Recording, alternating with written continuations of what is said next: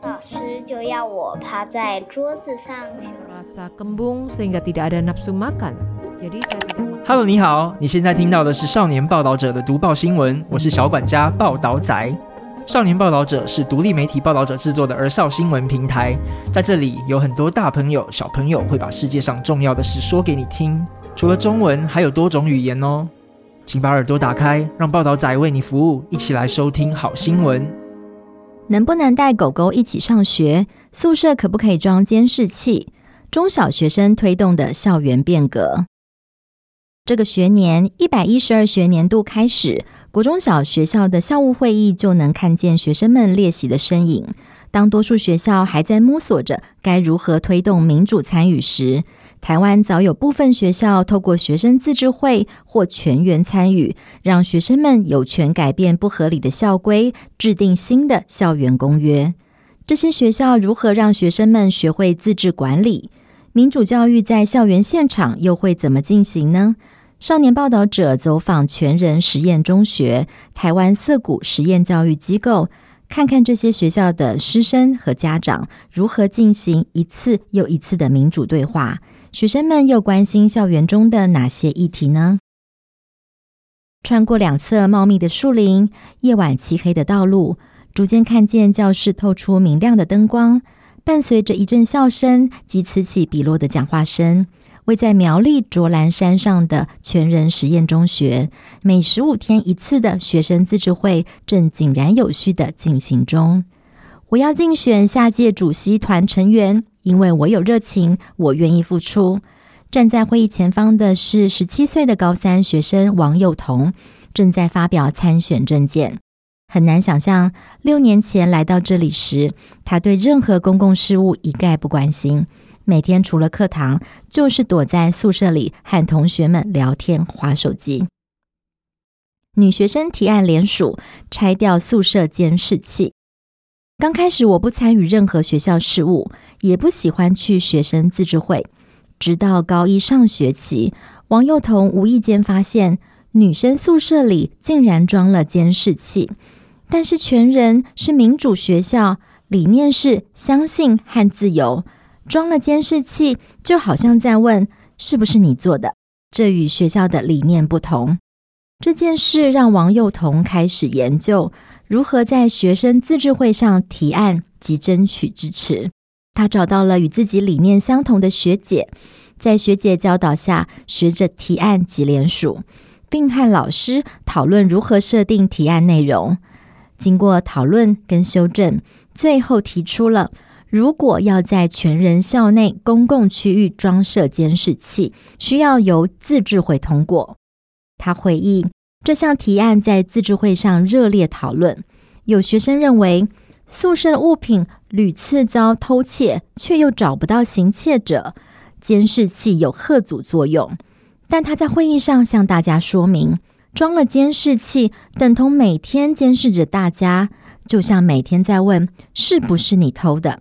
但应该做的是提醒大家注意财务，避免再发生。经过激烈讨论，最后投票结果通过王幼彤的提案，监视器被拆下来。未来要装设监视器，都需要经过自治会的提案通过。我第一次了解到，不合理的事情可以透过正式程序讨论来改变。王幼彤说，这次经验让他觉得很有成就感。决定参选自治会主席团，协助学校师生处理更多的事务。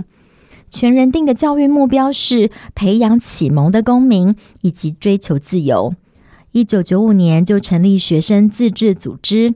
老师吴任军表示，目前国高中学生约三十多人，加上老师及教职员共五十人，采全员参与制。每学期自治会需选出主席团，负责主持会议程序，以及司法小组负责查案、出席法庭、执行判决。从校规到生活公约，都需经过自治会讨论决议。而学生的提案需有五人联署，才能提到自治会上讨论及投票。职员及老师的校务工作、会议重大事项等，也需要在自治会中报告。因此和王幼彤一样，学生只要有任何想法，都能在自治会前提出。不过，许多学生没有提案的经验，该如何学习把提案建构得更完整呢？吴任军说，提案可以分三阶段。第一阶段利用民主课，老师及学长姐提供经验，协助学生将提案写得更清楚。第二阶段是咨询老师，带领大家分组讨论。这个时期将开始纳入利弊及是否支持提案等意见。最后，则是在自治会上，大家再一次的各自表达意见，并投票决定。学生组成护鸡盟，阻止杀鸡体验课程。在全人实验中学的校园里，重视什么想法都能充分表达。最令吴仁君印象深刻的是，有一次户外探索体验课，将带学生体验杀鸡。当时有一名学生舍不得鸡被杀，却又来不及提案。他凭着一己之力发动紧急联署，不断地说服周遭的同学，例如告诉大家杀鸡不人道，户外探索可以体验别的项目等等，并说服几位同学成立护鸡盟。护鸡盟中，平常个性安静的几位学生，利用半夜设法将鸡放走。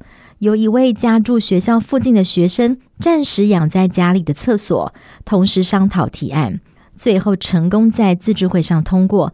之后的任何课程都不能宰杀动物。除了学习提案，对很多学生来说，学习如何勇于表达也很重要。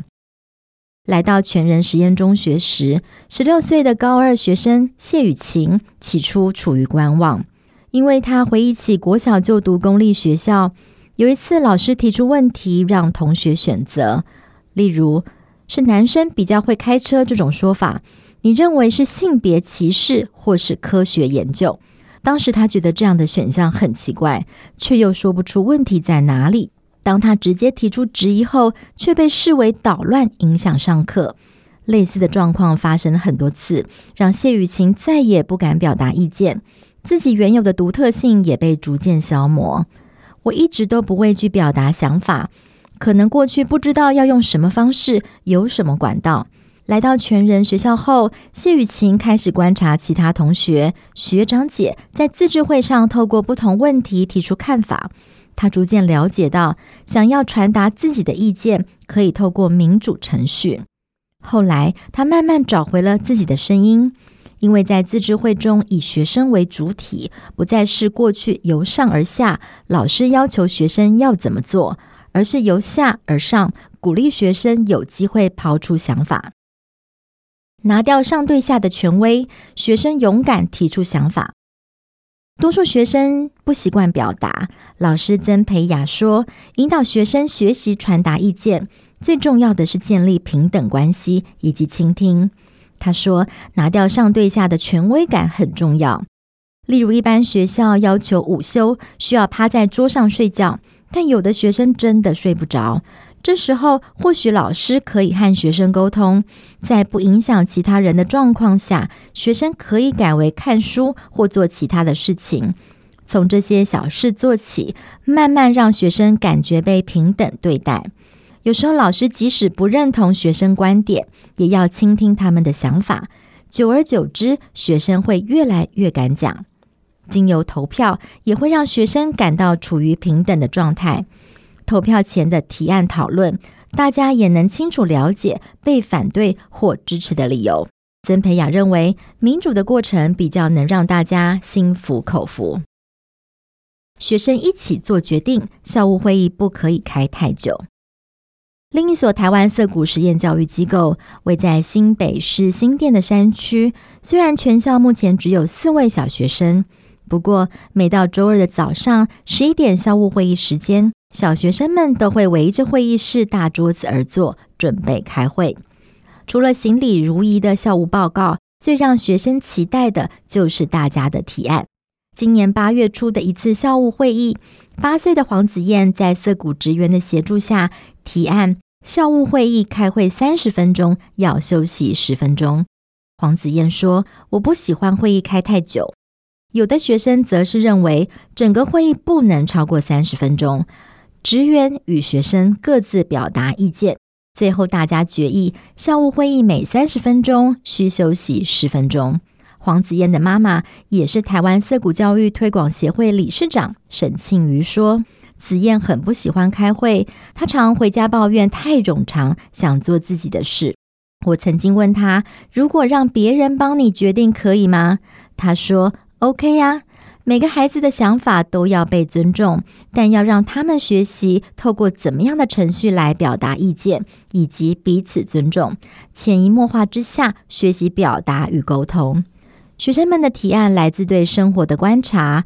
每周二之前，小学生在提案单上写下自己的提案，并张贴在公布栏上，最后由大家一起讨论，产生最后的共识。想带狗狗来上学，六岁女生提案全校通过。我想带狗狗来上学，因为她自己在家很无聊。涩谷六岁二年级的郭应杰说，家中养的两岁博美犬 Maro 很乖，自己到学校时会很想它，因此提案带狗上学。这个提案引起大家热烈的发言，大人小孩们讨论的重点集中在英杰能不能自己照顾 Maro，带它散步、喂它吃饭呢？还讨论到狗狗跑出校园谁去追？如果有人被狗咬了怎么办？涩谷校务会议提案，只要没有人反对即可通过。经过来回讨论，最后大家都同意带狗上学。不过，也许因为经过大家讨论，才意识到有这么多的问题。应杰仔细思考过后，认为自己一个人没有办法处理小狗大小便，反而自己翻案，决定维持将狗狗留在家里。黄子燕也提案在校园养鸡，主因是玩了线上的养鸡游戏，再加上先前新闻经常报道缺蛋。他认为，现实世界养鸡可以真实体验饲养鸡的过程，也能解决买不到蛋的问题。会议上，大家议论纷纷：鸡舍要怎么盖呢？要怎么养才能下蛋？最后发觉，养鸡确实不是一件容易的事情，提案并未通过。表达意见不分年龄，从小关心公共事务。台湾涩谷教育推广协会理事长沈庆瑜说：“透过校务会议的参与，希望小朋友的意见都是经过独立思考后的选项，而不是只听大人的意见。我们更想听到你的意见，清楚知道自己想怎么做。”台湾涩谷实验教育机构在二零二一年开办，不设老师，只有职员，不预先安排任何课程，没有固定的学习领域。学生想学什么，都是自己主动提出，职员在提供协助。校园由全校成员一起管理，校务会议制定规则。虽然现在学生只有四名，不过沈庆瑜认为人数少有利于全员参与。如果学校规模大，人数多，也可以采取代表制，目的都是让学生们知道，可以透过正式的会议来传达自己的想法，学习公共参与。不少人担心，国中小学生真的有能力决策或表达自己的意见吗？涩谷职员郑庭月表示，表达意见是不分年龄的，校务会议就是培养他们表达以及未来投入社会公众事务的能力。年纪小也有他们关注的事情，从孩子身边的事物做起，有了开始，未来才会慢慢改变。本篇文章的作者是陈丽婷，摄影郑雨辰、王威汉，设计郑涵文，合稿陈荣玉、杨慧君，责任编辑陈韵如，中文读报由邱少文录制。